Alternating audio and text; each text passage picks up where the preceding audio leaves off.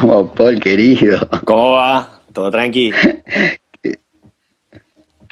¿Cómo estás, amigo? Te veo ¿Todo de bien? que te cortás, boludo. No sé si no, no sé si es mi internet o el tuyo. Todo tranquilo, ¿vos?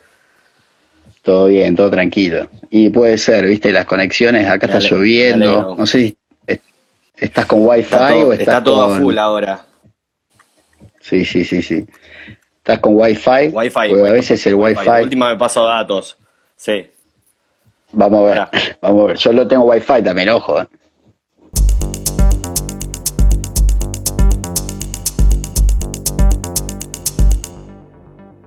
Vamos arrancando, Paul.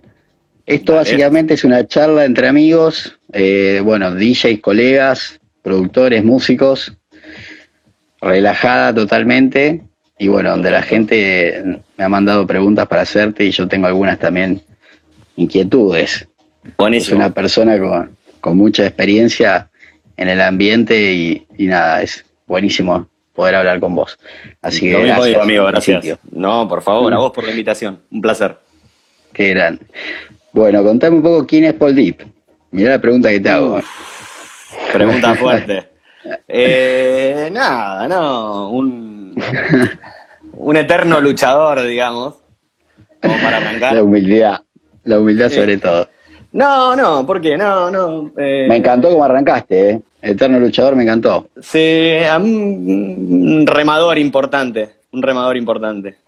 Mucho laburo, muchas ganas, sobre todo, creo que es lo más importante. Y con, con un montón de aspiraciones y sueños, como todo. A mí me gusta esto desde. Yo soy DJ desde los 13 años más o menos, así que es como que en ese momento Sí, fue como sí, dije, sí. loco, yo quiero, quiero en algún momento de mi vida poder vivir de esto. Si bien desde hace unos cuantos años lo hago, tuve una época en la cual vivía de, de- de- sí relacionado con la música, pero trabajaba haciendo sonido en una empresa, entonces es como que eran varias cosas. Eh, hace un tiempo, ya digamos unos 5 o 6 años, no menos, 4 años, ponerle 5, vivo solamente de mi trabajo como DJ y productor.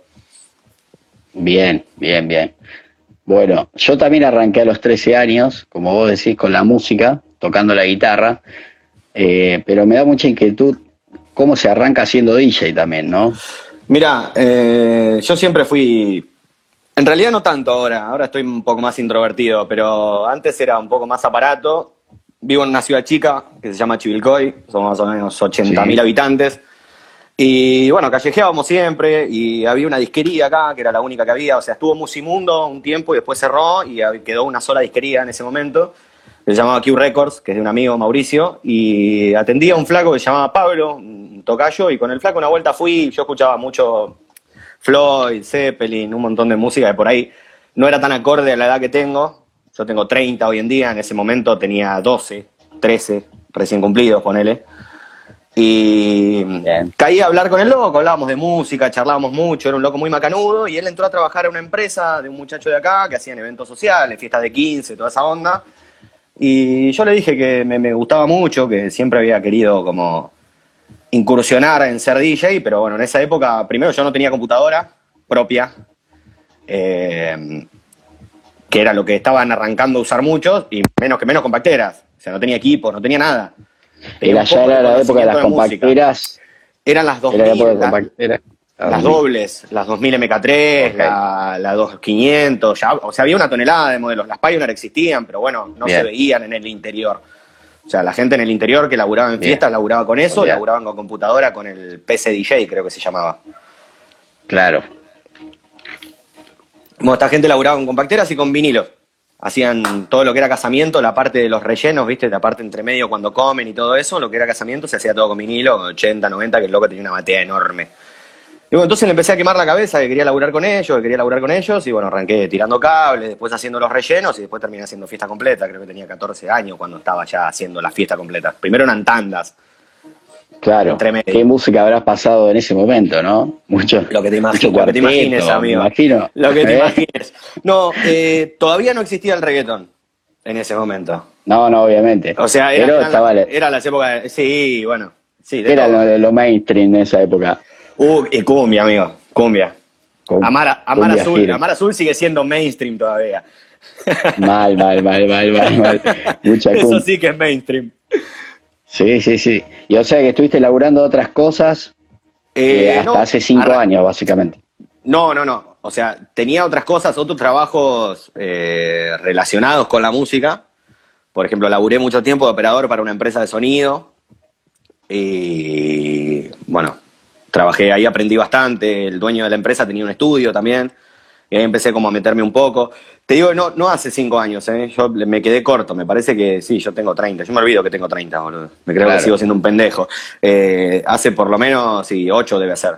Ocho sí, porque yo tenía Sí, sí, entre los 18 y los 22 laburé en la empresa de sonido. Así que sí, hace 8 o 10 años más o menos.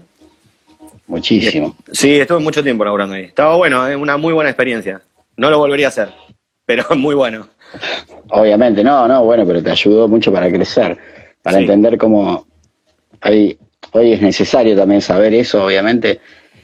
a veces uno llega a tocar a mí como en esa época que estaba metido, me sigue pasando igual hoy en día, es como que cuando voy a un boliche reconozco cada equipamiento que hay dentro del boliche, sea iluminación, audio, o sea, sé diferenciar qué es qué, de dónde se controla, cómo se opera. Eh, tengo una noción general de todo y como que en esa época que me interesaba mucho este tema, tuve una empresa chiquita propia, eh, como que siempre me interesó, así que me interiorizaba en todo lo que podía relacionado con lo que era sonido, iluminación y demás.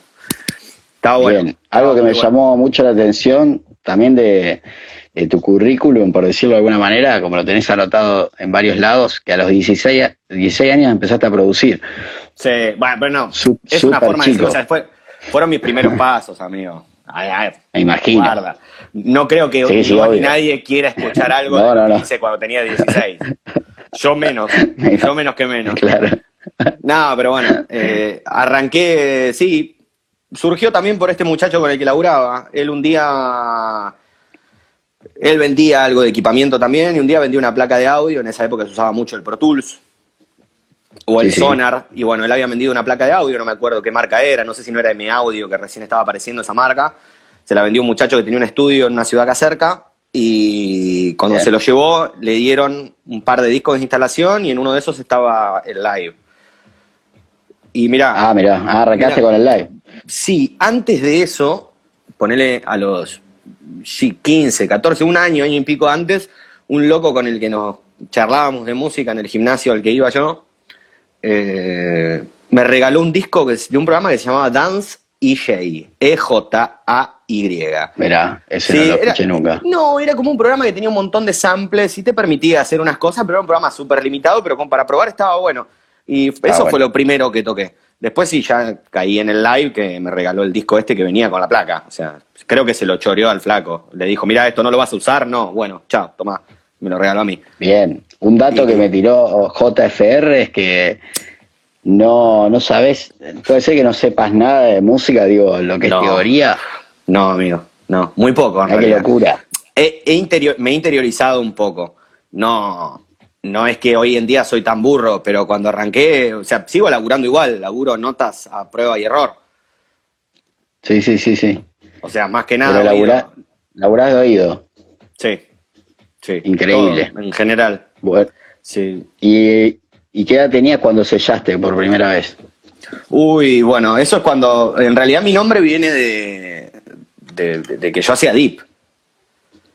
Eh, era productora de Deep. Del, del Deep que existía en esa época, que por, pongámosle el referente más grande que había, era Deep Mariano, una bestia total. Claro. Y después, bueno, estaba el London Ground, que ya tenía un Deep que era un poco más playero, abierto, un poco más facilista. A mi criterio, no sé, capaz que otro me reputean y me dicen, no, es re difícil. en ese momento, en ese momento para mí era lo más simple, fue lo que se me dio probar por eso. Y bueno, de ahí surgió el Paul Deep, porque en realidad me llamo Pablo Ruiz. Eh, ese es, mi nombre social, digamos, el de mi DNI. Y me, me, verduguearon mucho. Me han verdugueado mucho a lo largo de mi vida con mi nombre y apellido. Y bueno. Me imagino. Dije, no, me tengo que poner, me tengo que poner otro nombre. Había que buscar un nombre artístico. ¿Cuántos, ¿cuántos DJ quedan ahí también en tu pueblo, no? Porque yo también soy de pueblo, de un pueblo de Santa Fe. Y nada, no hay mucha, o sea, DJs son contados con los dedos de la mano, no sé si pasa también ahí. ¿De qué? ¿De acá? ¿De electrónica? Sí, sí. Creo que Sí, de electrónica. el único. DJ, DJ y productor por lo menos el único. Y durante más o menos unos cuantos años creo que fui el único DJ de acá. Y acá no hay boliches de electrónica. O sea, acá no hay boliches pero- donde pero- una pista electrónica. ¿Pero tocas eh, cada tanto? O sea, quiero decir allá, No, no, nunca. o no se puede. No. No, porque hemos No sabe- hablado, pero ya hablaron conmigo, te, te estoy hablando de una época que yo ya estaba establecido y nunca llegamos a un arreglo, porque es como que tienen la sensación de porque vos sos local, eh, te pueden pagar lo que ellos Claro. quieren o, o le- no, le- no entienden por ahí mucho tampoco de lo que uno representa a nivel nacional o lo mucho que venís laburando. Entonces no le dan el mismo Claro, valor claro. que uno le da y se complica. Sí he tenido ofertas hace no tanto tiempo, pero no coincidimos por cuestión de fecha, porque yo ya estaba laburando bastante. Y, Claro. y justo, justo no se dio. O sea, hay una fiesta de acá en particular que se hace una vez por mes, que está muy buena, Ajá. y tenían como ganas de sumar un espacio electrónico aparte y cuando se dio todo como para hacerlo, que ya estaba todo más o menos armado, no, no logramos cerrar por cuestión de fecha. Yo ya tenía una fecha cerrada, creo que tenía el 19 en Pinamar y el 20 en Chascomús. Y ellos querían el 20 Bien, yo, yo creo que es una cuestión de tiempos igual. A mí me pasa lo mismo en mi pueblo. También hay una sola fiesta que, que se hace muy linda de electrónica. Tuve la suerte de ir a tocar, tuve que tocar, eh, no, no pude tocar todo 100% progressive. Eh, tuve que amoldarme un poco a la situación, ¿no? Allá toca, la mayoría toca tech, por ejemplo, en la zona.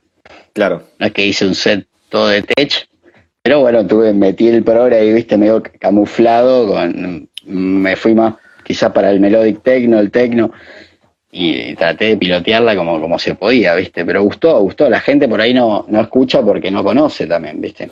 Mira, yo creo que el tema a veces es. Está bueno que haya movida en todos lados y que todo el mundo escuche lo que quiera, pero me parece que a veces se impulsa mucho un género, como poner el tech house, que es uno de los más comunes, y, mm, y como que la gente no llega a conocer el resto. Yo he ido a laburar a lugares donde prácticamente no conocen tanto de música electrónica.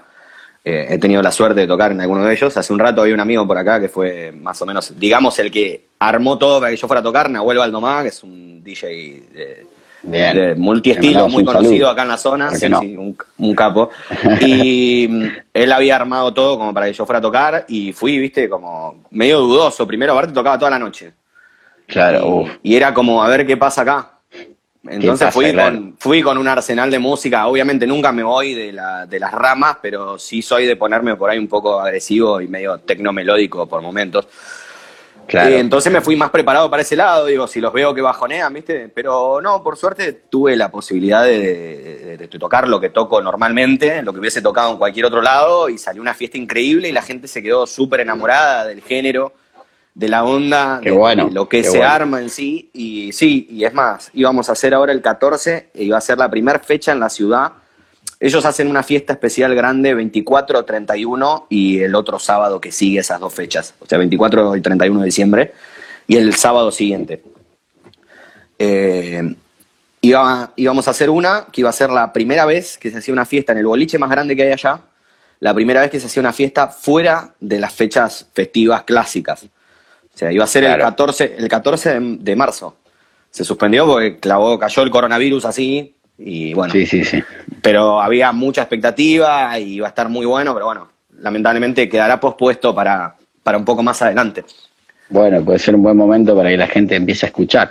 Sí, ahí decía uno de los chicos que estaba conectado, decía que el Tech House tiene su mérito y está bien lo que dice, en el sentido de que mete mucha gente eh, en la música electrónica. La introduce, y ¿no? Está, está muy bueno. Antes pasaba la con introduce, el- inclusive hay, buena, hay, hay muy buenas cosas de Tech House también. O sea, no es que es un estilo, eh, nada, no hay que sacarle el mérito, obviamente, pero Cada uno, cada uno puede escuchar lo que quiera. Eso no hay ningún tipo de dudas. Cualquier acercamiento a la música electrónica está buena porque es lo que permite que todo esto siga creciendo, que haya cada Tal vez cual. más plazas para tocar en todo el país y en el interior también. Está bueno que se forme y a veces es la puerta de entrada a un montón de cosas y muchas productoras que se dedican a hacer tech house por ahí se, se arriesgan a una vez cada tanto meter alguna fecha distinta y probar a ver cómo responde la gente y eso me parece que está Claro. genial porque es lo que es lo que les permite seguir generando también.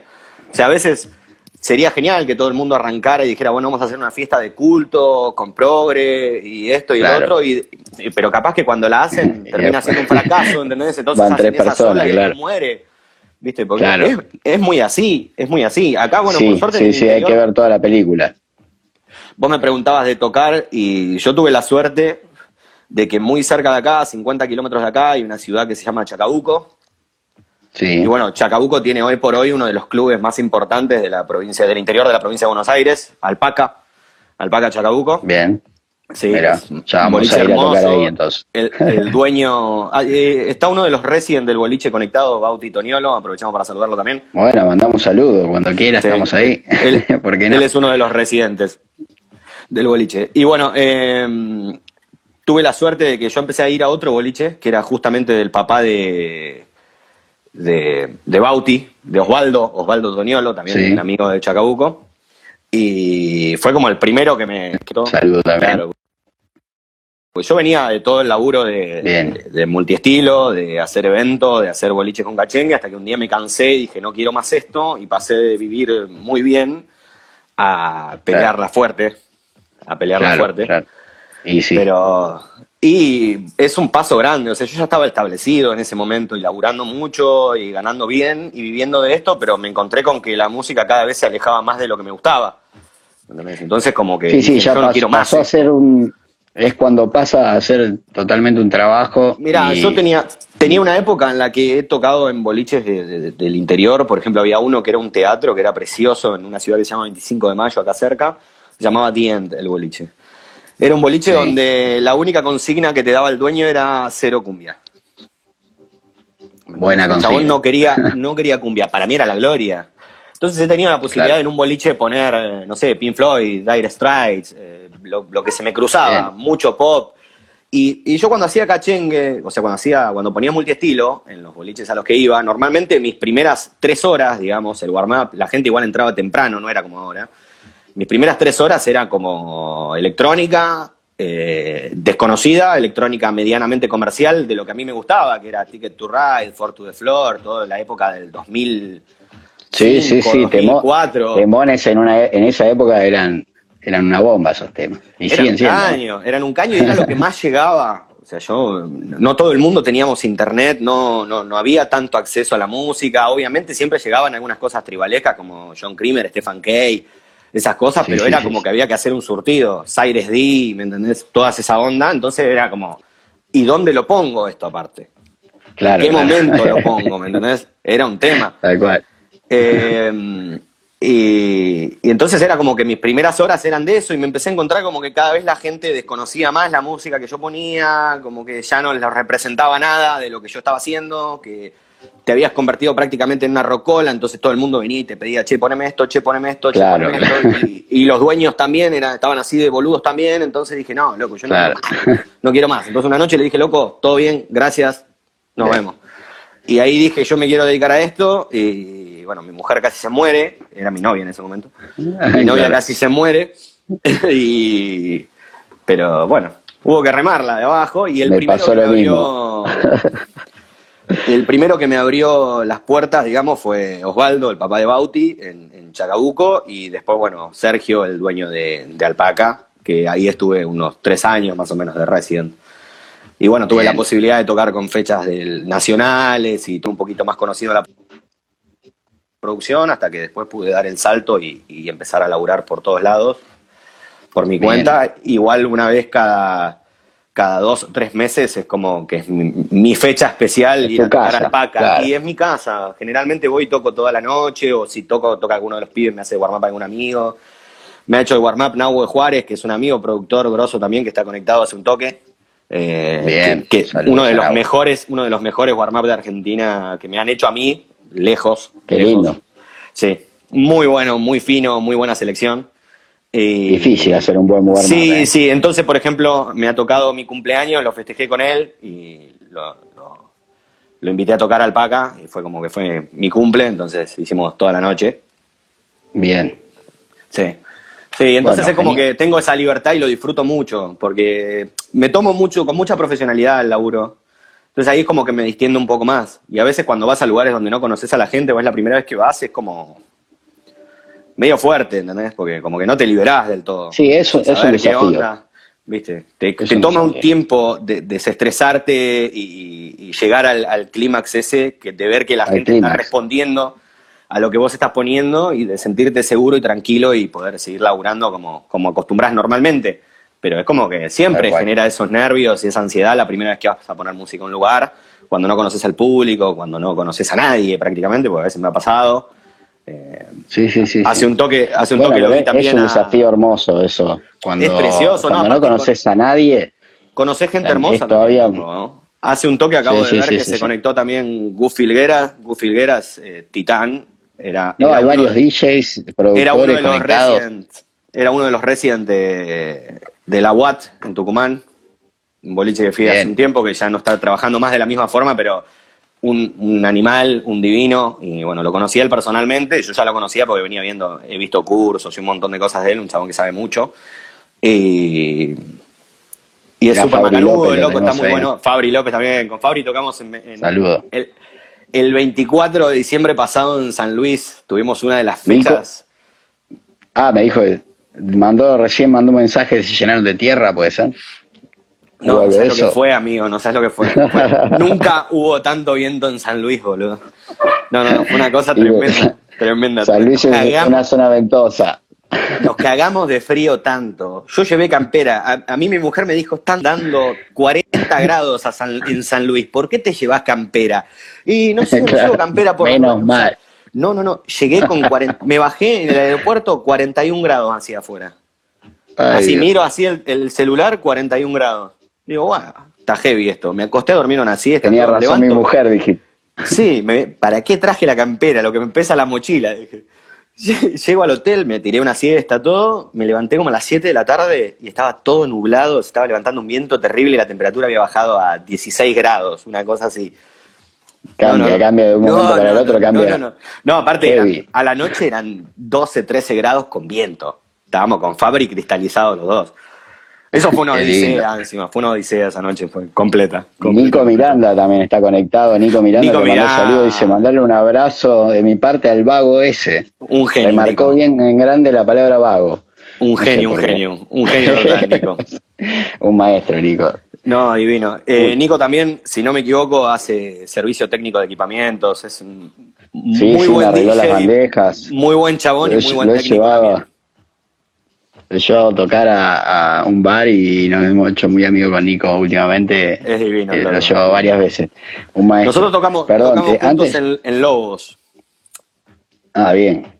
Antes te corté, eh, te quería preguntar, bueno, te quiero hacer muchas preguntas, ¿viste? por ahí nos vamos por las ramas y te quiero preguntar muchas cosas de producción, ¿viste? De, la primera vez que sellaste, eh, que te pregunté antes. Te corté, te corté ahí, sí.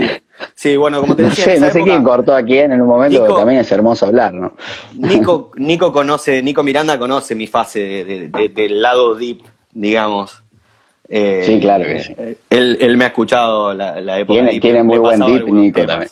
Sí, Nico siempre puso un musicón entre el deep y el house, eh, siempre ponía una música hermosa. Eh, de yo había sellado en un, en un label nacional que se llamaba eh, Wild Thing Box, que ahora no existe más, era un label de, Deep House y Minimal, digamos, de esa época. Saqué como tres o, cuatro, tres o cuatro EPs ahí en ese label. Y después saqué en uno que se llamaba Deep Class, que es de Fernando Ferreira, creo que se llama. Pero no es Fernando Ferreira el del Progres, no es Fernando Ferreira. Es, argentino, pero vive en, España, si no me equivoco. Que el sello era, era muy copado y bueno, edité ahí en el sello ese y creo que eso fue lo último que hice de Deep. Así que fue como que en ese momento, si no me equivoco, eso era, eso era por el 2014. El nombre sirvió para, para, dos, para dos lanzamientos, sirvió el nombre. El nombre en realidad era más, como, era más como DJ. Era más como DJ. Claro, claro, claro. Como, sí, sí. Eh, y después de eso, fue, eso si no me equivoco, fue en el 2013, 2014, hice mi primer tema progre, porque no, me, no podía encontrar el progre, fue lo que me pasó. O sea, yo siempre puse progre y siempre fui bastante seguidor del progre y demás, pero no me salía, no me salía a producir progre. Era como que me sentaba y todo lo que quería llevar para el progre terminaba siendo un dip. Era como que me costaba mucho. O sea, estaba laburando, estaba aprendiendo muy básico, muy de a poco. Acá no había cursos, no había tanto tutorial como hay hoy en día. Entonces es como que venía claro, claro.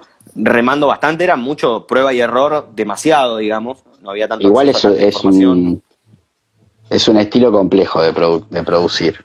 Y yo creo que sí, creo que sí. Y cada vez se está, se está, volviendo, en realidad se volvió bastante complejo. Era, era mucho más simple, creo, igual cuando yo arranqué en el 2014. Recién empezaban a escucharse producciones con, con ya otros géneros fusionados.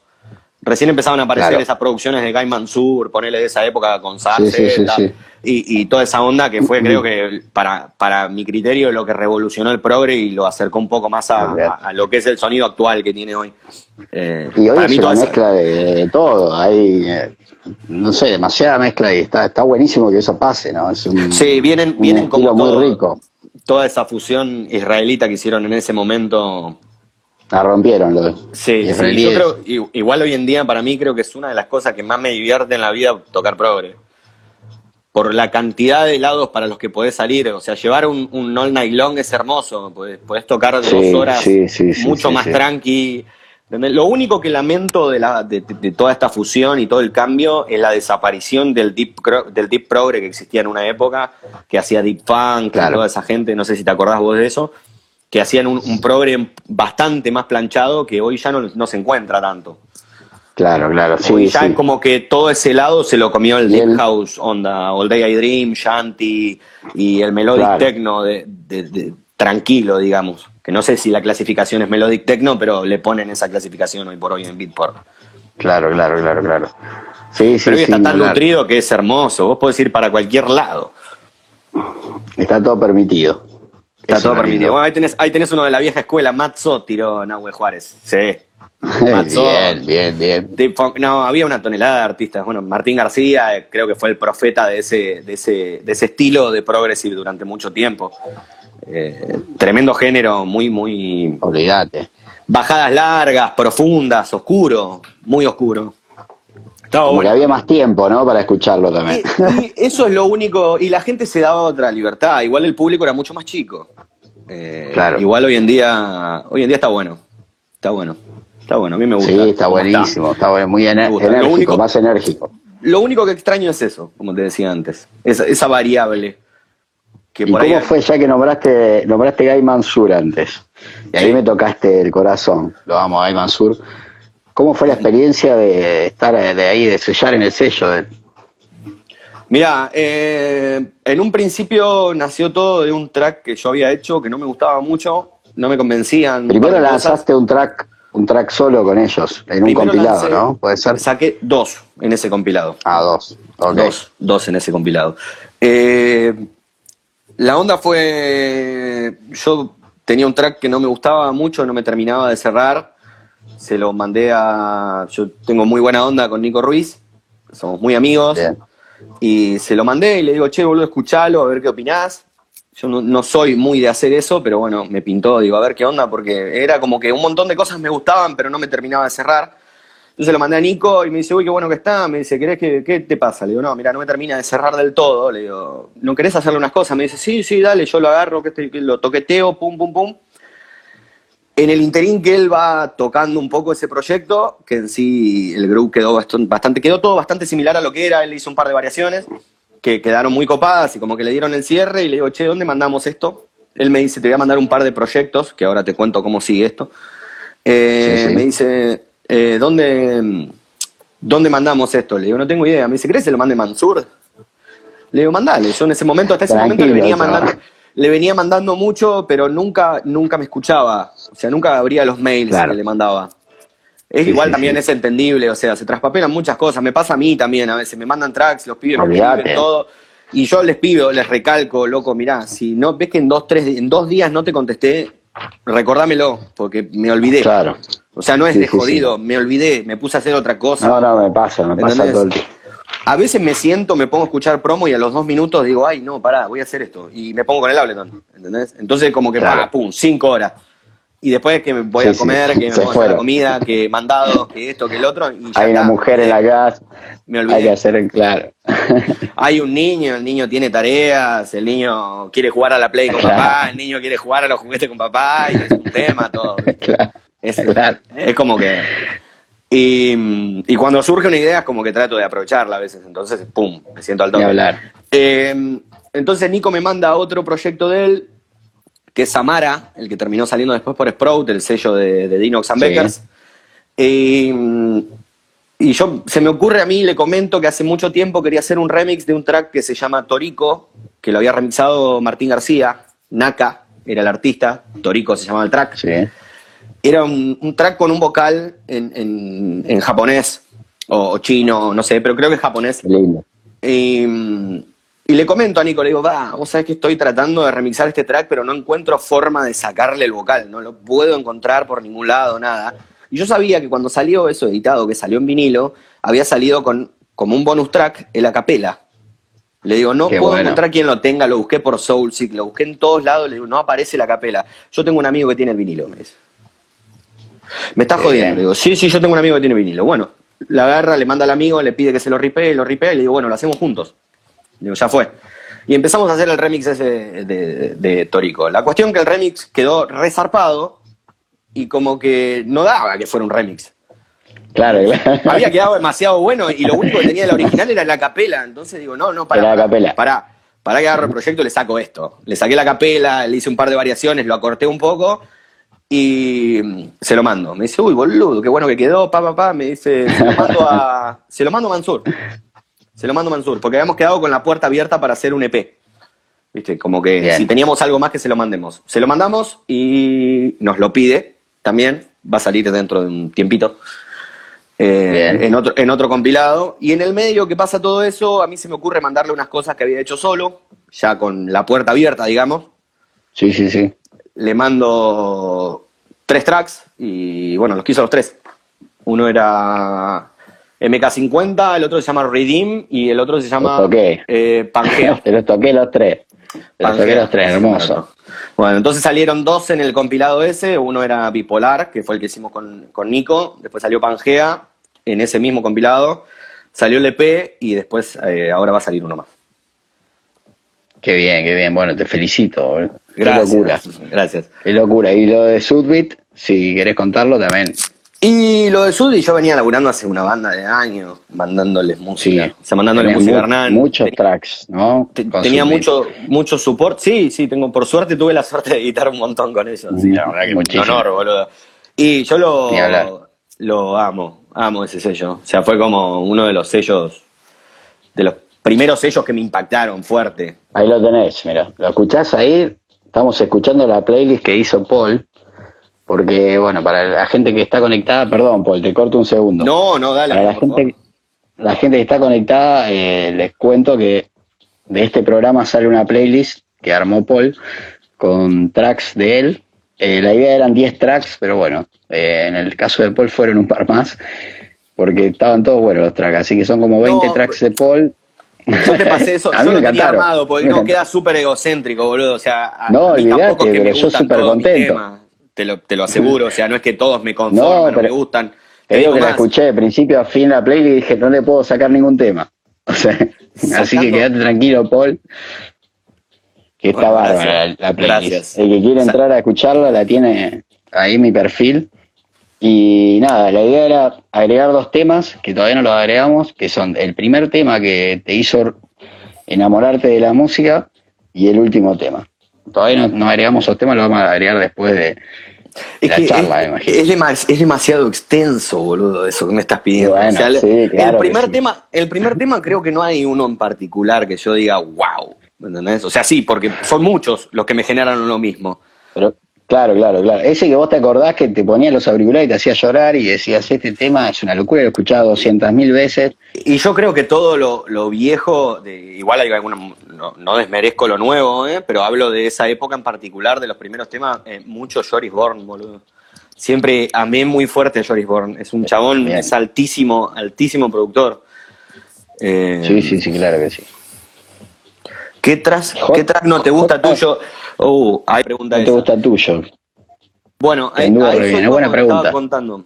Cuando te, cuando JFR le mandamos un saludo también. un amigo, un grande de Mendoza. Sí, te dijo Muy buena persona una también, frase muy. Sí, una, una masa. Mandó una frase, me la puso. Es el número uno de mezcla en Argentina. Mi Dios argentino. Abrazo, Paul. Nah, está Eso loco. tiró JFR. ¿no? Oh, maestro, Bueno, muchas gracias. Un honor, amigo, un honor, un honor. Eh, la onda es así. Alto Te estaba contando cuando, cuando hice el salto del Deep House, a- del Sí. Deep House al Progre, que justo después nos fuimos por las ramas otra vez, como Sí. suele pasar en este tipo de charlas. Lo de Eh, también me estaba contando. Sí, eso, eso ahora vuelvo. Para que te cuente lo primero, porque le voy a responder lo de JFR. Sí, Eh, dale, por favor. Yo, mi primer track progre de, de la historia lo hice en el 2013, dos- principio de 2014. Eh, era un remix contest de Sound Avenue de un track de Han Hack, que no me acuerdo ni cómo se llamaba ahora, lo debo tener en algún lado, seguramente. Tengo la máquina acá, pero para que me fijo. Eh, tengo, tengo demasiada música acá. Eh, y hice ese remix. No lo tengo acá, mira qué boludo. Lo borré, no me gusta. Mirá si no me gustará que lo borré. Eh, lo Claro. tengo guardado en el disco rígido, pero en, en mi, en, mi, en mi record box no está. Pero salió. Abierto y no está. No, eh, no salió ese, no salió editado. Era un uno official. Eh, después de que lo tocó Hernán, como que de, de Sound Avenue me escribieron para, para que hiciera otros laburos. Pero eso del contest ya, ya no gané el contest, o sea, dicho sea de paso. Bueno, la onda fue así. eh, se hace el contest. Yo tenía el mail de Hernán de hace un tiempo y nunca me había animado a mandarle nada. Y como que era lo más cercano al. Había hecho dos, dos cosas que, que sonaban muy progre y que me habían gustado dentro de todo en ese momento. Uno era el remix de Han Hack este y otro era un remix de Devil Water de Rennie Foster. Pero la banda de años, te hablo. Ahora lo reeditaron nuevamente. eh, un caño sí, el track. Es un cañón. Caño, Pero en esa época no me acuerdo si estaba el remix de Luis San... Perdón. eh, eh, no me acuerdo si era el remix de Luis Santoro, me parece que era también otro productor de Progre. Y estaba muy bueno. Bueno, entonces yo me, me puse como a reeditar el, el- el remix ese. Y le mandé esos dos tracks Hernán. El de Rennie Foster me dijo que, que estaba muy bueno, pero ella venía usando mucho el remix de Luis. Entonces, como que no, no, no iba a usar otro. O sea, ya lo había usado mucho el otro. Claro. Y el de Han Hack me dijo que le había gustado y se lo descargó. Yo quedó ahí. Bien. Y creo que a las dos semanas más o menos largó el top de octubre. Y estaba, él en ese momento hacía su top 20, que lo publicaba en su página. Era como una, una nota donde publicaba los 20 mejores tracks del mes, según él. Y bueno, estaba ahí el de Han Hack, y fue como el primer impacto, fue mi primer track progre. Eh, primer chart de Hernán, primer Resident también a la semana de eso. Y fue como todo junto en ese momento, pero yo ese track a mí no me gusta. Yo ya en ese momento ponía música acá en Alpaca, sí, y tenía, Sí. hubo un montón de No lo gente que ponías ni tocó. vos. Lo tocó un montón de gente, o sea, lo tocó, si no me equivoco, lo tocó Sahar Z, Guy Mansur, Hernán, eh, Martin Roth, eh, Ah, tranquilo. Lo... Pedro, Pedro Aguiar, y yo había hecho muchos contactos de Progre y, y se los mandé a todos los que pude. Y la verdad le dieron Claro, claro. support, le dieron support a una banda. Y yo un día estaba por ponerlo, no me acuerdo, no me acuerdo si era para mezclarlo con Delayed Green, me parece que se llamaba, era un track que era de Hernán Cataño y Son Exile y estaba remixado por. No, era de Guy Mansur y Sahar Z y estaba remixado por Cataño y Son Exile. Era una bomba el track. Delayed Green se llamaba. Claro, entonces yo estaba con ese track y, y me daba la tonalidad y todo para poner el otro y cuando lo escucho en la preescucha digo, no, yo no puedo poner esta basura atrás de esta bomba. Entonces agarré cancelé. Claro. O sea, fue como mi única Cancelado. oportunidad de ponerlo y dije, no, yo esto no lo pongo ni loco. Y fue- me, Pasa, me pasó un pasa. montón, me pasó un montón de tiempo eso. O sea, recién en el último tiempo es como que me hallo con mi música, en los últimos Claro, años. hasta llegar al audio que uno quiere también. A, a un sonido Sí, así sí. que, que te define un poco. Que te define también estar a la par de, de- de grandes producciones, ¿no? Que uno Que suene la tiene al alcance de poner, ¿no? Relativamente igual. Relativamente igual. Sí, sí, sí. Todavía no me obviamente, conforme obviamente. mezclando algunos tracks propios, pero bueno, pasa, pasa. Claro, se, se, se aplana un poquito, ¿no? Sí, la verdad que Decís, sí. "Uh, ¿qué pasó? Sí, es Es verdad. jodido. Lo que pasa es que también los recursos y. Nada, la, la carrera. Hay, El, des- hay de desconocimiento, el desconocimiento, amigo. Yo no tenía idea de lo que era un máster en ese momento. Claro, Bueno, claro. claro. Sí, sí, O sí. sea, yo tenía idea de un máster como lo laburábamos en el estudio de grabaciones donde trabajaba, que es una cosa total y completamente distinta al tipo de máster que se le hace la música electrónica. Y tampoco tenía los dispositivos. En ese momento nosotros ahí en el estudio que laburaba, laburábamos un montón de cosas analógicas. Yo no tenía nada de eso. Yo tenía una, una, una notebook HP, creo, y nada más. Olvídate, olvídate. Un par de plugins y, listo. Unos parlantitos chiquitos así. Los auriculares. con suerte. Los auriculares, porque el, equipo que, tenía de música era un Sony y mentía como perro. Entonces fue como dije, no, no, pará, bueno, voy a usar los auriculares de DJ. ya los, los Technics, en ese momento usaba los Technics 1200, eso como que mienten bastante, pero, pero no mentían tanto como el equipo. O sea, el equipo que lo escuchaba se decía, wow, qué animalada. Después lo ponías y le faltaba agudo, le faltaba grave, le sobraba medio, un desastre. Un desastre total, pero bueno. Sí. Bueno, Paul, te voy, a, leer otras preguntas, puede ser. Que dale, dale, vamos, vamos. Me preguntaron si crees que el progressive va a llegar a ser mainstream. No, nunca. No. no. no hay forma. Hermosa tu seguridad. Yo tenía fe, eh, no, no, mainstream no, pero viste, este año iba a tocar Hernán en Hernán Cataño. Eh, sí, pero ¿sabes qué, ¿sabes qué íbamos a ver? En ese momento íbamos a ver una montaña de argentinos muy felices, muy alegres. Vos calculás esto, yo vi el video de Solomon tocando, que Solomon es bastante mainstream, o sea, está muy cerca de un DJ mainstream. Eh, y, y, la gente casi no se movía con Solomon. Dejémoslo ahí, ¿entendés? Se movía con Solomon y con Colch, creo que era el otro DJ que vi. Claro, claro, claro. Entonces, como que. Oh. No, obviamente el público es otro, pero a nivel eh, marketing, digamos, eh, crece mucho el estilo. Si sucede un evento de sí. Sí, creo que sí. Creo que. Me parece. Por lo menos hay gente que dice, uy, ¿este quién es? A ver esto, ¿qué es esto? Sí, sí, no, eso está buenísimo. Tiene una exposición muy grande. Y pero eso es lo que pasa, por ejemplo, cuando Hernán toca en Argentina. Estamos hablando cuando Hernán toca. Eh, nunca aclaramos que, que, iba a tocar en Tomorrowland, en el escenario principal. En el, main, estábamos hablando. Stage, en, el main, en el main stage, es verdad. Eh, me olvidé que te estaba diciendo. Ah, que, que, la repercusión que se genera, que por ahí más influye en el resto de los productores y todo, es toda la, la cantidad de gente que se pone a buscar los tracks y a escucharlos. Eh, me parece que eso es el tema. Ahí estaba viendo que Arbat mete algo de progresivo. No, no. Arbat es, puro melodic techno y, raro, raro. Está muy bueno, está muy bueno, es muy original, me gusta casi todo lo de Arbat, pero nunca los escuché poner un, un track que yo dijera, esto es progre. No tienen un solo, o sea, no tienen propio y nunca pusieron un track progre, por lo menos en lo que yo he visto. Nunca los vi en vivo. Sí he visto algunos sets que subieron y eso, pero no, no me parece que progre no. Progre en particular no. Estoy de acuerdo. Con respecto a otra pregunta que hicieron, eh, que Javi ahí está preguntando, es un, DJ de Trelew, amigo, quiere saber el paneo de los instrumentos, el paneo que vos haces a la hora de mezclar, eh, producir, dónde ubicás cada cosa. Si puedes contar un poco eso es muy relativo eso. Es muy relativo. Eso, esa es la ventaja de la música electrónica. Por ejemplo, cuando yo laburaba en el estudio, sí había ciertos parámetros a cubrir. Los toms, un cuarto y un cuarto. Eh, sí, los platos, sí, casi 70-70. Eh, pero o los bombos también un poquito abiertos. Si tenía doble bombo, doble comando el chabón que tocaba y le poníamos dos micrófonos, ponele. Pero en la electrónica no, no está eso. Por suerte no está. O sea, vos tenés la libertad de tirar para el lado que quieras, lo que vos quieras. Lo único que te puede bardear después es el hecho de si vas a tocar un boliche, que pasa un montón de veces y no entiendo por qué hay unos mega sonidos y están seteados en mono. Todo mono. Me, arruinás la mitad del, repertorio.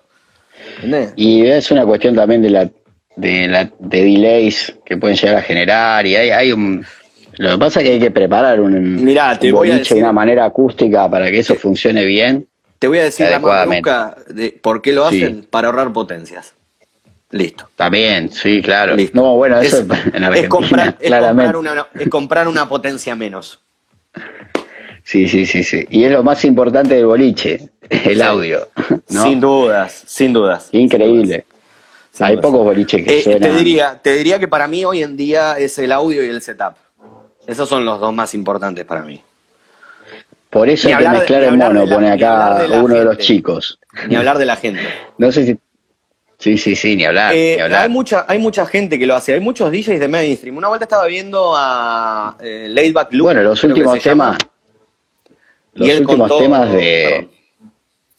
Sí, sí, sí, sí. No, contá, contá, contá. No, estaba viendo una vuelta, un- una entrevista que le hicieron a Laidback Luke, que es un DJ de EDM, y Sí. que en una época hacía música copada, de esa época más que nada, digamos, lo conozco, 2005, ponele, 2004, o antes también, igual que a David Guetta. Y, y el chabón contaba que él hace toda la mezcla en mono y después lo lleva a estéreo, pero él hace toda la mezcla en mono.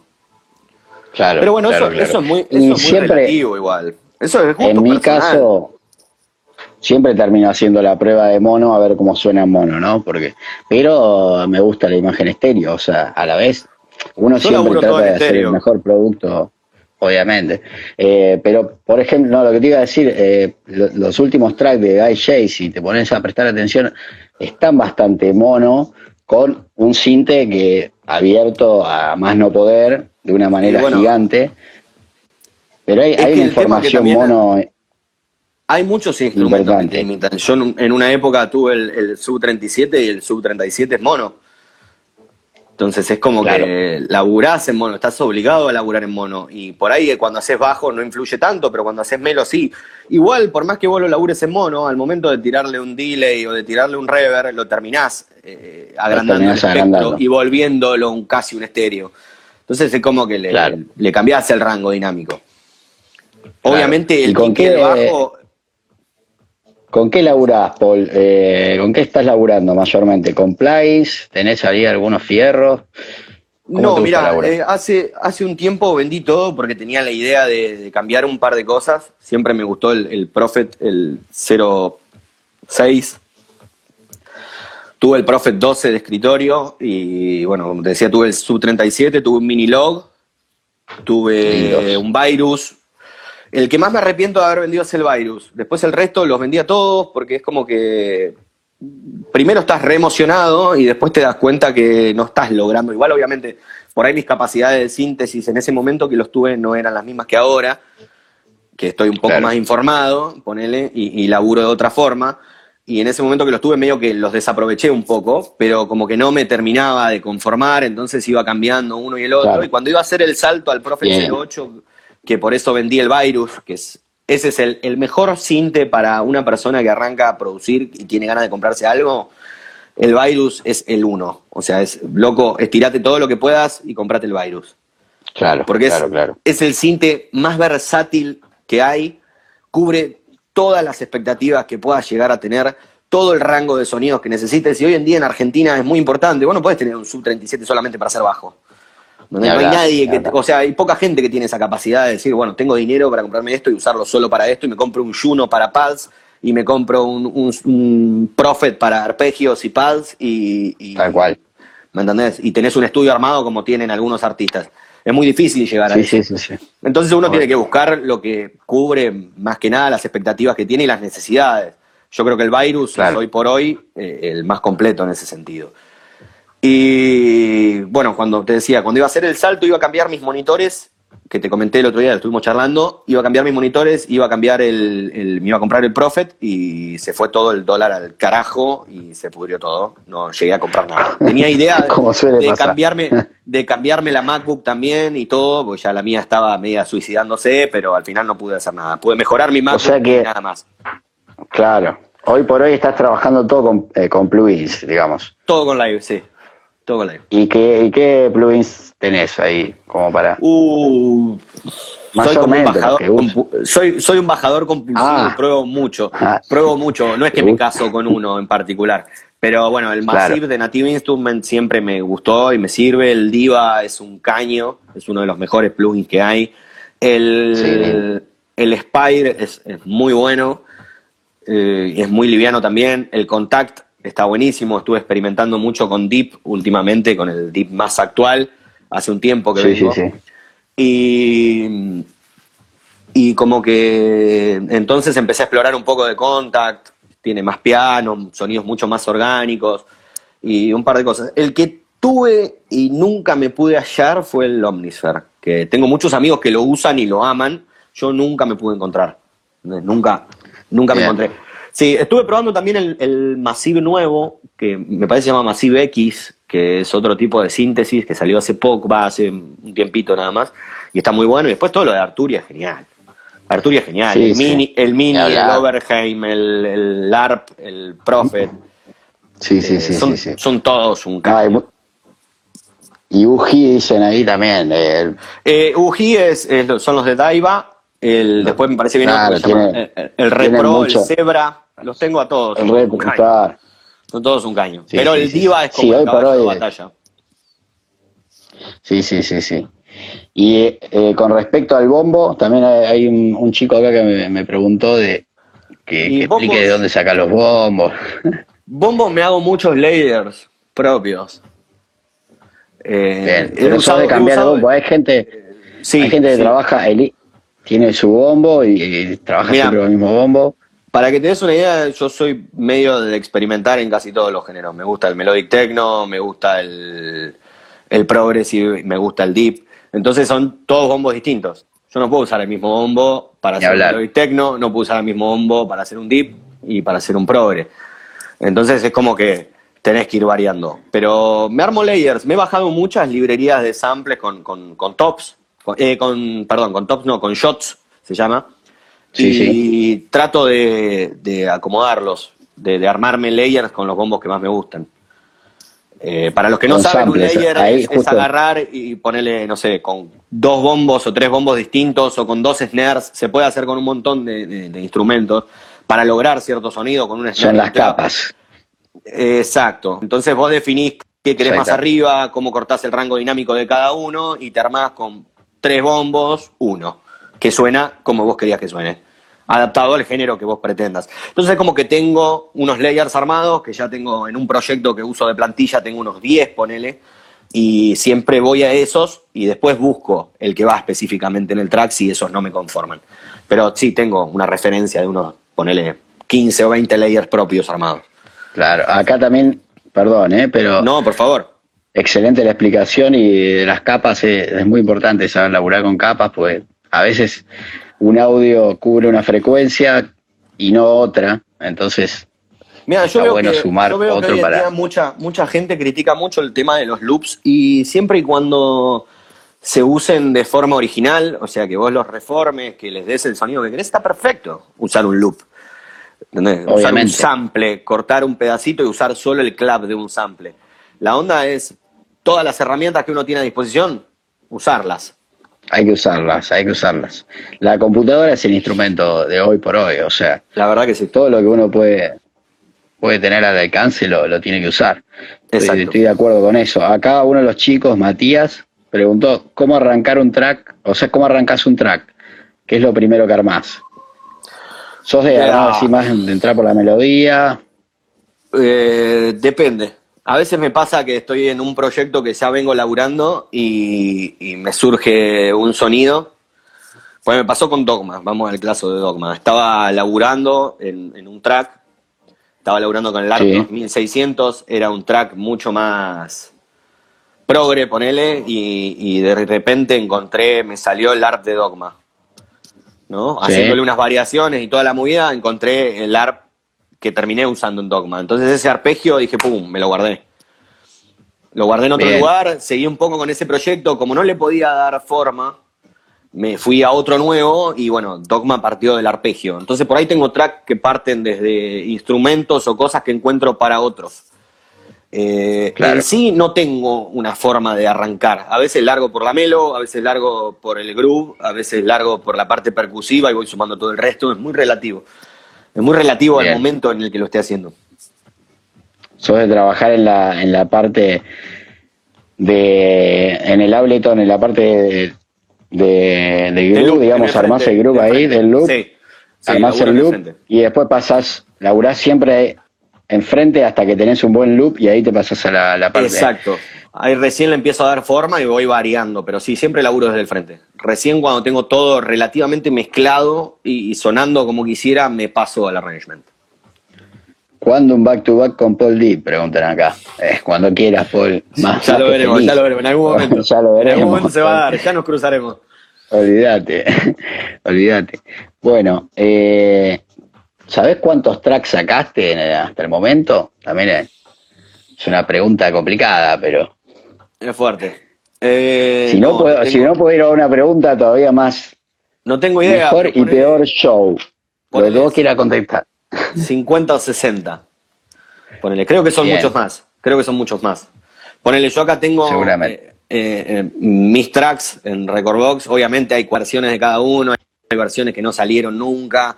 Hay temas que he hecho para usar una sola vez o dos o tres veces y después lo dejé. Hay edits de tracks que hago para mí y otros que hago para regalar y tracks que todavía no edité y todo y tengo 220.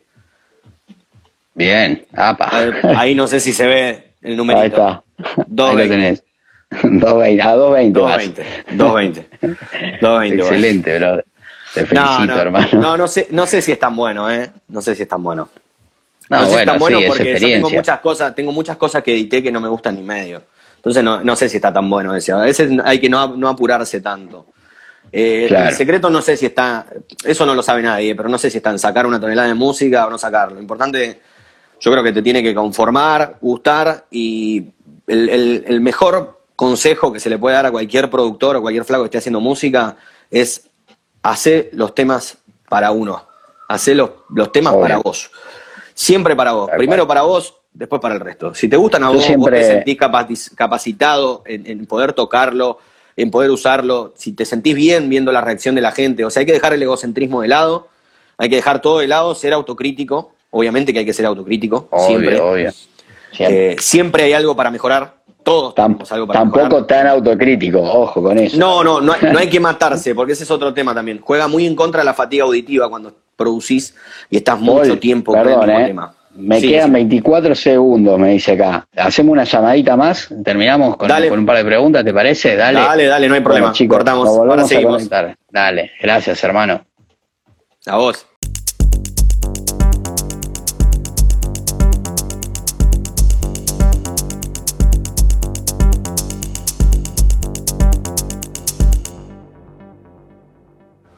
Hemos vuelto, hemos vuelto, hemos vuelto. ¿Viste cómo es? Hoy es, es así, ¿viste? Cuando te, dicen que te cortan, te cortan. Es como la de la televisión, esto uno no está acostumbrado. se termina el programa y, se termina. Y esto, viene, viene, tan linda la charla que no, no la quiero cortar más, Paul, pero hasta las 5 de la mañana se quedan charlando. No, me estoy quedando sin batería, ese va a ser el tema. Me tenés, me tenés que bancar que cargue el celular. De una. Bueno, tranqui. Eh, ¿En qué estábamos recién hablando? Gracias a todos los que se están conectando, eh, la verdad. Ah, ahí está, estábamos en el tema de, los productores y bueno, estaba diciendo que como que el, secreto de saber cuando un track, porque hace un rato vi que un pibe lo preguntó, eh, cuando un track está listo para mandarlo a algún lado. Cuando te gusta muchísimo, lo pusiste y te conforma y te sentís bien usándolo y te sentís seguro de usarlo, yo creo que ahí está listo para mandarlo. Igual, o sea, lo más importante es que te Yo tengo, si tengo también una teoría. No hay que desesperanzarse tampoco. O sea, no, no, uno nunca puede pretender gustarle a todo el mundo. Eso no va a pasar, no existe. Es imposible. Bien. Tengo una también para decir, vamos a, responderle a Tommy también, lo que está preguntando. Tommy, ya te vamos a responder. Tommy es un DJ arroyo seco de primera te digo. Bien ahí, bien ahí. Ahora le vamos a, responder. Eh, lo que te decía, yo lo que suelo decir es que, bueno, que los temas no se terminan, se abandonan, y es cuando vos le das play al track, de principio a fin, no te hizo ruido nada y te gustó, ahí está terminado.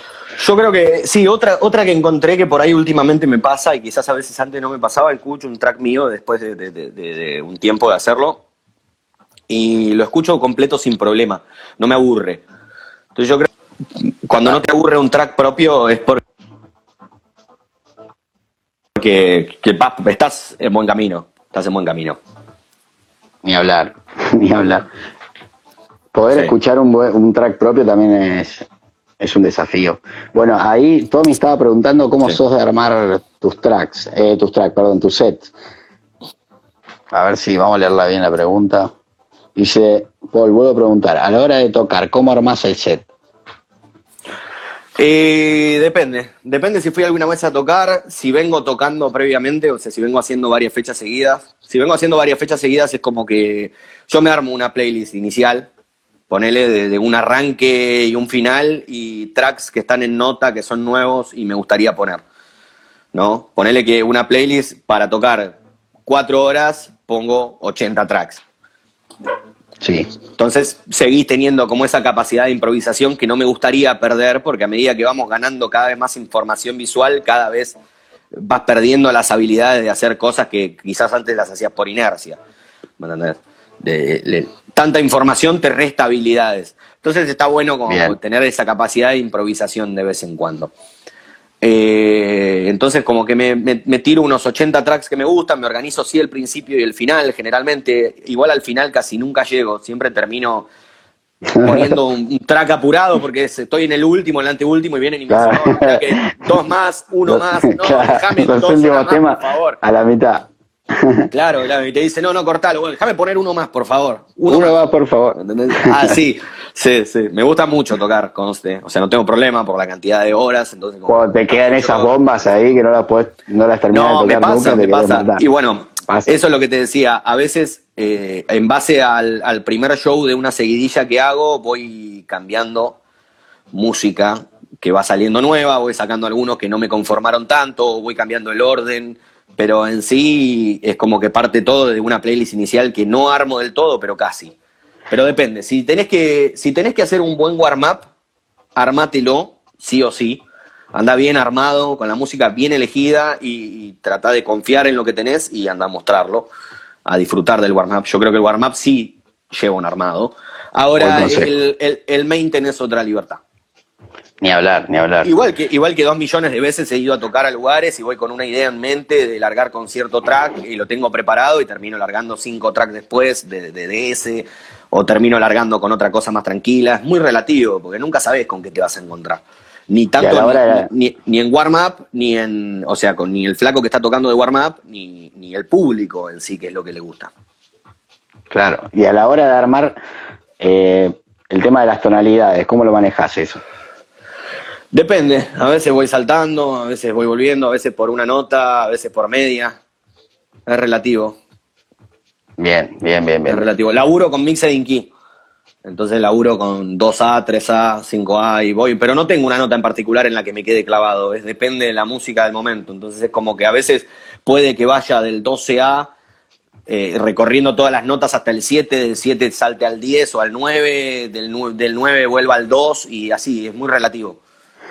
Es muy relativo. Muchas, Dentro de muchas, muchas veces te, guías por el grupo, digamos, y otras veces por la tonalidad y no, no, no, me guío, de cada track también. ¿no? Me, guío siempre por, por la tonalidad, siempre laburo en, nota, o sea, siempre trato de respetar las notas, porque eso es lo que tiene el, progre, digamos, también, cuando estás poniendo progre o melodic techno, eh, un salto a un track que por ahí tiene un padcito muy chiquito en la entrada y, y está fuera de nota, te arruina te arruina. siempre trato de que sí, que tengan esa combinación, la energía acorde al horario, eh, la tonalidad y todo. Entonces es como que me armo, sí, un listado de varias posibilidades para ir moviéndome. A veces armo hasta cuatro o cinco playlists distintas. Depende de la fecha, del público, si lo conozco, si no lo conozco y cuánto tiempo toque. Claro. Bueno, quedó medio pendiente lo de Sudbeat, porque contamos. Bien. No sé si contamos por arriba, pero contame bien la experiencia de Sudby.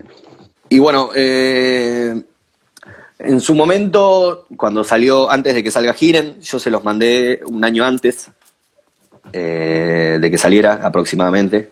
Yo se los mandé en diciembre. En diciembre Hernán los usó a casi todos los tracks en Warung. Ah, usó eh, Father of All, que salió después en un compilado, pero yo lo había mandado dentro del mismo demo. usó Sentimentalism, eh, usó Channeling of Energy y bueno, nunca, entré nunca encontré video, pero me dijeron que giren también. Entonces fue como que yo ya les había mandado, estaba esperando la confirmación, digamos, hace un montón, venía mandándoles música eh, a, modo de demo, digamos, todo sin sellar. Y fue como de cinco tracks que le mandé, quedaron cuatro. Tres para el EP y uno para el compilado. Bien. Sí. ¿Y el, otro, el otro track? ¿El otro que quedó ahí? El otro que quedó ahí fue el que salió por Placer y Sonores con remix de John Cosani y David, que se llamaba. Oh, no me acuerdo el nombre. Tengo un tema con los nombres. Me cuesta mucho acordar No, me imagino. de, mis propios nombres a veces. Ahí sí.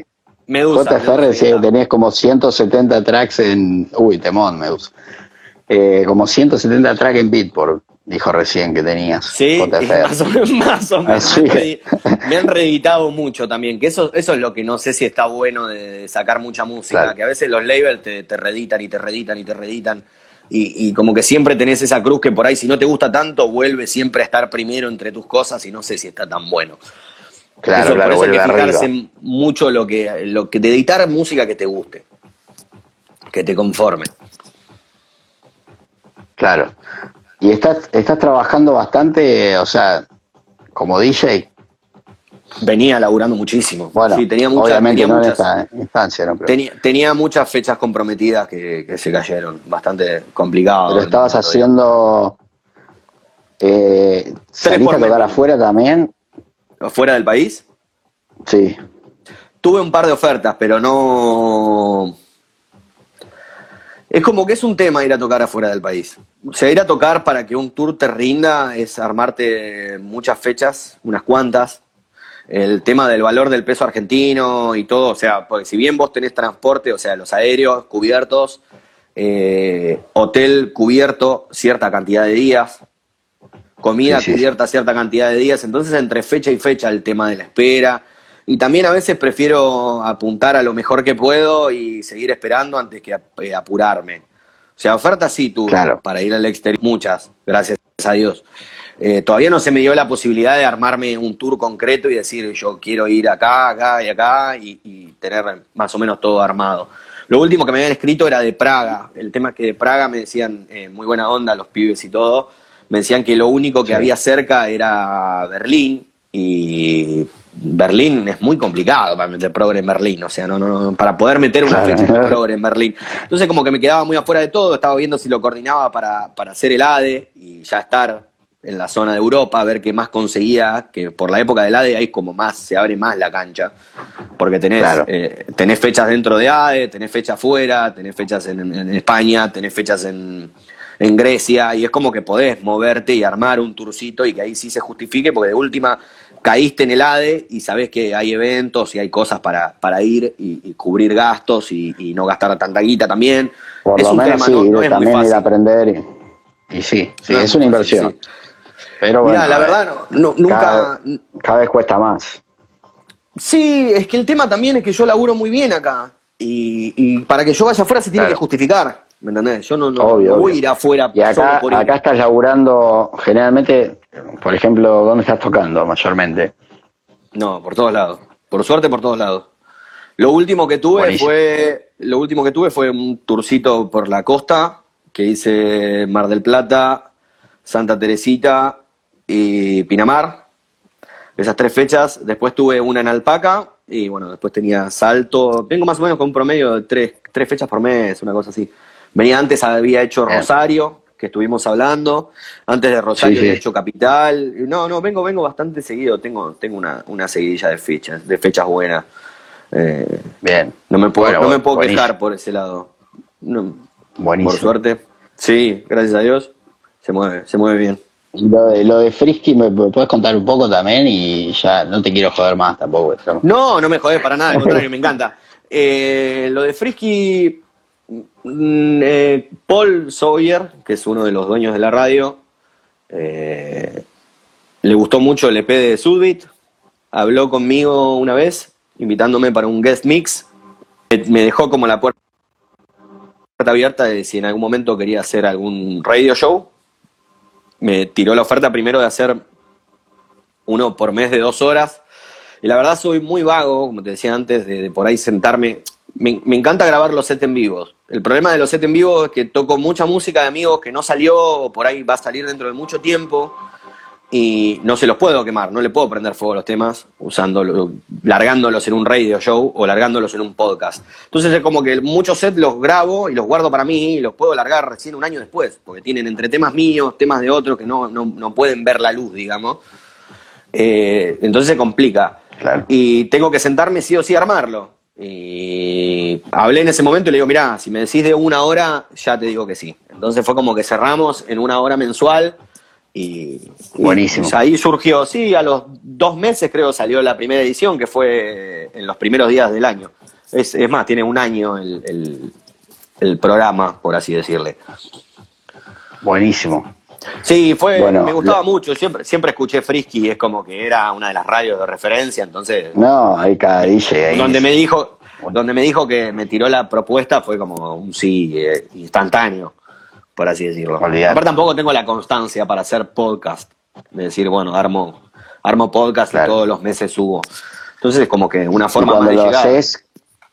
tengo, tengo entendido que hay gente que hace los podcasts con Ableton Live. ¿Cómo haces vos los podcasts? Con Ableton. También los, los editas, digamos. Sí, sí. O sea, no, pero no mezclando, o sea. No, eh, sí, sí, en realidad sí, pero no. Porque vos lo que haces es un pero no, claro. de estudio. Es un laburo más de estudio. La selección es la misma que si vos fueras a tocar, porque tiene que respetar una tónica, tener una cierta coherencia. Entonces a veces se trata de ir de menor a mayor. Por lo menos yo trato de ir de menor a mayor. O sea, hacer lo que haría en un set en vivo de por ahí tres horas, cuatro, cinco o seis en una. Comprimir eso. Sí, sí, sí, sí, claro. Entonces a veces, a veces largo episodios grabados, que, que, o sea que he grabado tocando el tema es que, por ejemplo, yo tuve, tuve mi setup propio, tuve un setup que alquilaba en una época y lo tenía para mí, acá en mi casa, y honestamente no lo armaba ni lo usaba nunca. Tocaba casi todos los fines de semana, entonces dejé de usarlo, después al tiempo lo vendí, invertí más en cosas del estudio. También le veo, le veo un punto positivo a, hacer el podcast de esa manera, porque el track se llega como a escuchar más completo, ¿no? y es, como que el set, radial tiene otra cosa. El set radial tiene otra cosa, tipo no efecteado, es otro tipo de, laburo. Bueno, Entonces por ahí eso es importante recartarlo. Tan impráctico. Te soy honesto, por ahí el tractor no me gusta tanto como para, no sé, no me entretiene tanto como para sentarme y decir estoy una hora grabando un set. Entonces, como no me pasa eso, es como que el Ableton era la mejor respuesta para hacerlo, porque ya que no tengo compacteras, no puedo, no puedo reproducir algo que grabo en vivo, porque todos mis sets los grabo, todos me llevo una grabadora portátil y todos los sets los grabo. Eh, no puedo usar eso, o por ahí puedo usar a veces, pero un fragmento del principio, del medio, del final. Por ahí a veces son sets de. Los sets de alpaca, ponerle, son todos sets de seis horas o de cinco horas y media. Entonces por ahí tengo que elegir un pedazo, o buscar específicamente un pedazo donde no haya ninguna ID de nadie. ¿Qué te llevas para grabar esos sets? Tengo una grabadora portátil, una Tascam. Una Tascam. Que me ha hecho, me ha hecho renegar mucho. La, la 50, ah, la de 50 creo que se llama. Sí, son una porquería. Tienen, tienen, un, tienen el, pre, el pre de volumen muy alto, entonces cuando graban, graban muy fuerte. Me tuve que ir a hacer armar, hablé con un flaco que es un ingeniero, se llama Shivatec, y le hice hacer unos cables específicos que tienen unos atenuadores adentro, entonces le bajan 20 dB. Y a eso, que le baja 20 dB, yo le, le bajo, lo hago grabar en menos 6 dB a la grabadora. Entonces ahí recién lo puedo usar del recaut y que grabe bien. Porque la ideal sería para grabar es usarlo del boot, de que vos le regulás el volumen. Sí. Y a veces del Master 2 te diría que ni tampoco, porque a veces graba muy fuerte el Master 2. La ideal sería el boot. Pero siempre lo usás con retorno. O sea, retorno. yo siempre pido. Uy, se fue Paul. Desconectó, amigos. Pero bueno, calculo que ya volvió. Ah, se debe haber quedado sin batería, Paul. Dijo que tenía poca batería. Bueno, capaz que en un ratito volvemos, ¿eh? eh quiero agradecerles a todos los que están conectados. La verdad que un éxito este programa. Buena onda, la gente se, se recopó. Vamos a, vamos a ver qué pasa con Paul. En un ratito seguramente vuelve. Gracias a todos por estar y estén atentos que nada, lo vamos a hacer conectar un rato más. Lo perdimos, lo perdimos. Lo vamos a hacer conectar para, para saludarlo. Así que bueno, bueno, gracias a todos. Ahí estamos escuchando el set de Paul Diff, el parlantito este set está en, mi perfil de, Spotify, para los que quieren entrar a chusmear, pueden entrar al perfil de, Spotify mío, de Teyao, y en la parte de playlist van a escuchar la, playlist que nos armó Goldie.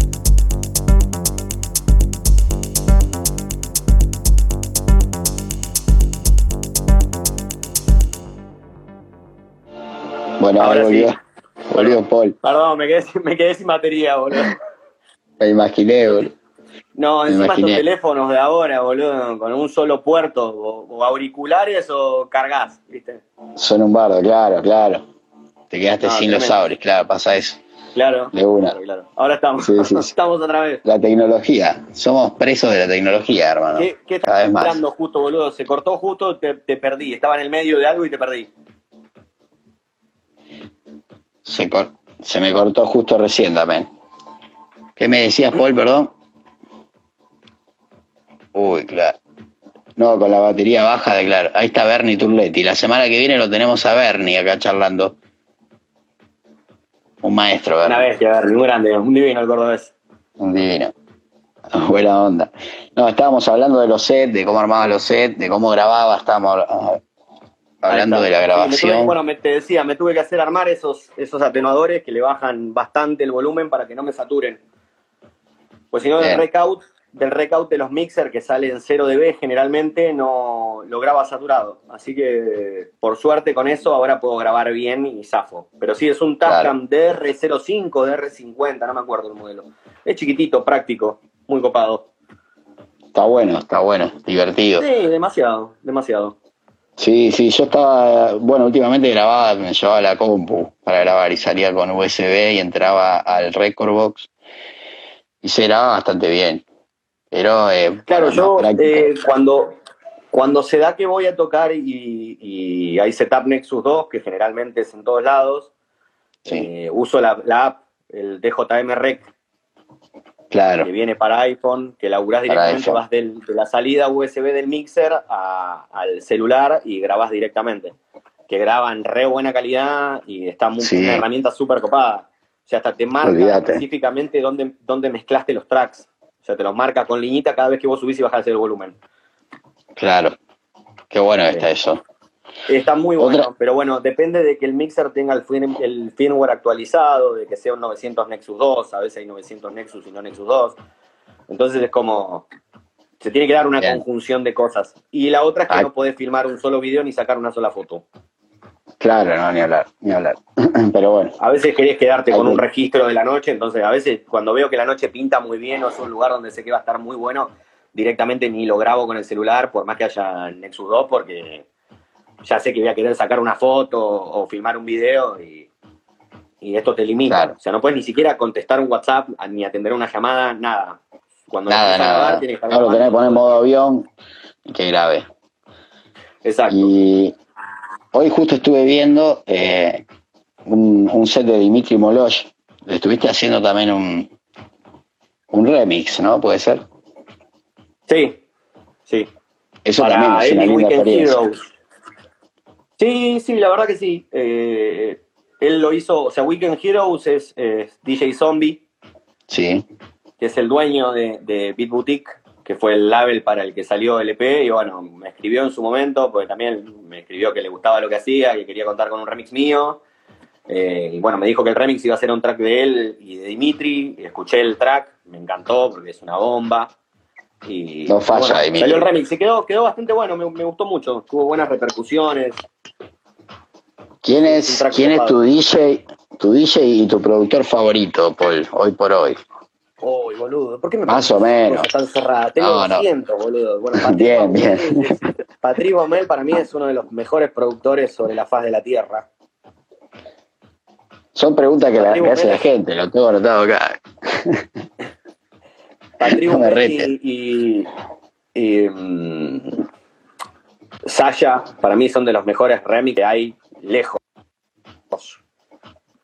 Lejos. Bien. Eh, me gusta muchísimo Guy J también.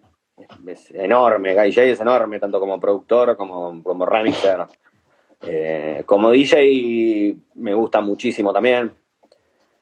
Pero no sé si tengo Buenísimo. uno favorito. Eh, Er- digamos que como DJ Hernán es como un referente máximo, me, me- me representa más lo que hace, pero es, es muy relativo. Hay mucha gente que me gusta como labura. Por ejemplo, John Dewey, amo como mezcla John Dewey, pero por ahí no soy tan afín de la música que pone hoy en día.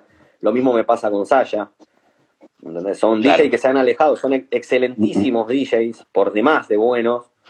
Sí. Eh, cómo, cómo, cómo mezclan, cómo efectean, cómo laburan los efectos, la tensión que le dan a los tracks mientras están mezclando, la transición entre mezclas, los géneros que mezclan, todo me parece increíble, pero por ahí no soy afín a la música que ponen. Entonces es como, es muy difícil encontrar el combo perfecto. Con el Ebumel me gusta muchísimo como productor, pero por ahí no tanto como DJ. Claro. Es, es muy relativo, pero hay, hay mucha gente laburando increíblemente bien. Hay muchos productores muy, muy grosos, a nivel nacional también. Muchos chabones que suenan muy, muy bien. ¿Nacionales que te gusta? O sea, bueno, sacando sí. Hernani. Nacionales. Hay gente por ahí más under. Bueno, te metí, te metí en un compromiso, quizás. No, no, no, pero ponele. Eh, Cosani me encanta lo que hace. Cosani me gusta, te diría que de, de, de, 50 tracks que me manda, me van a gustar eh, 49.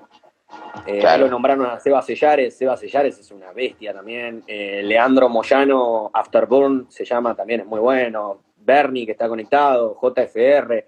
Son, hay muchísimos buenos productores. De primera, sí, sí, hay, hay, un pibe que se llama Bruno Longuitano, que es de Rosario también. Bruno es una bestia. Bruno es una Bien. bestia. Hace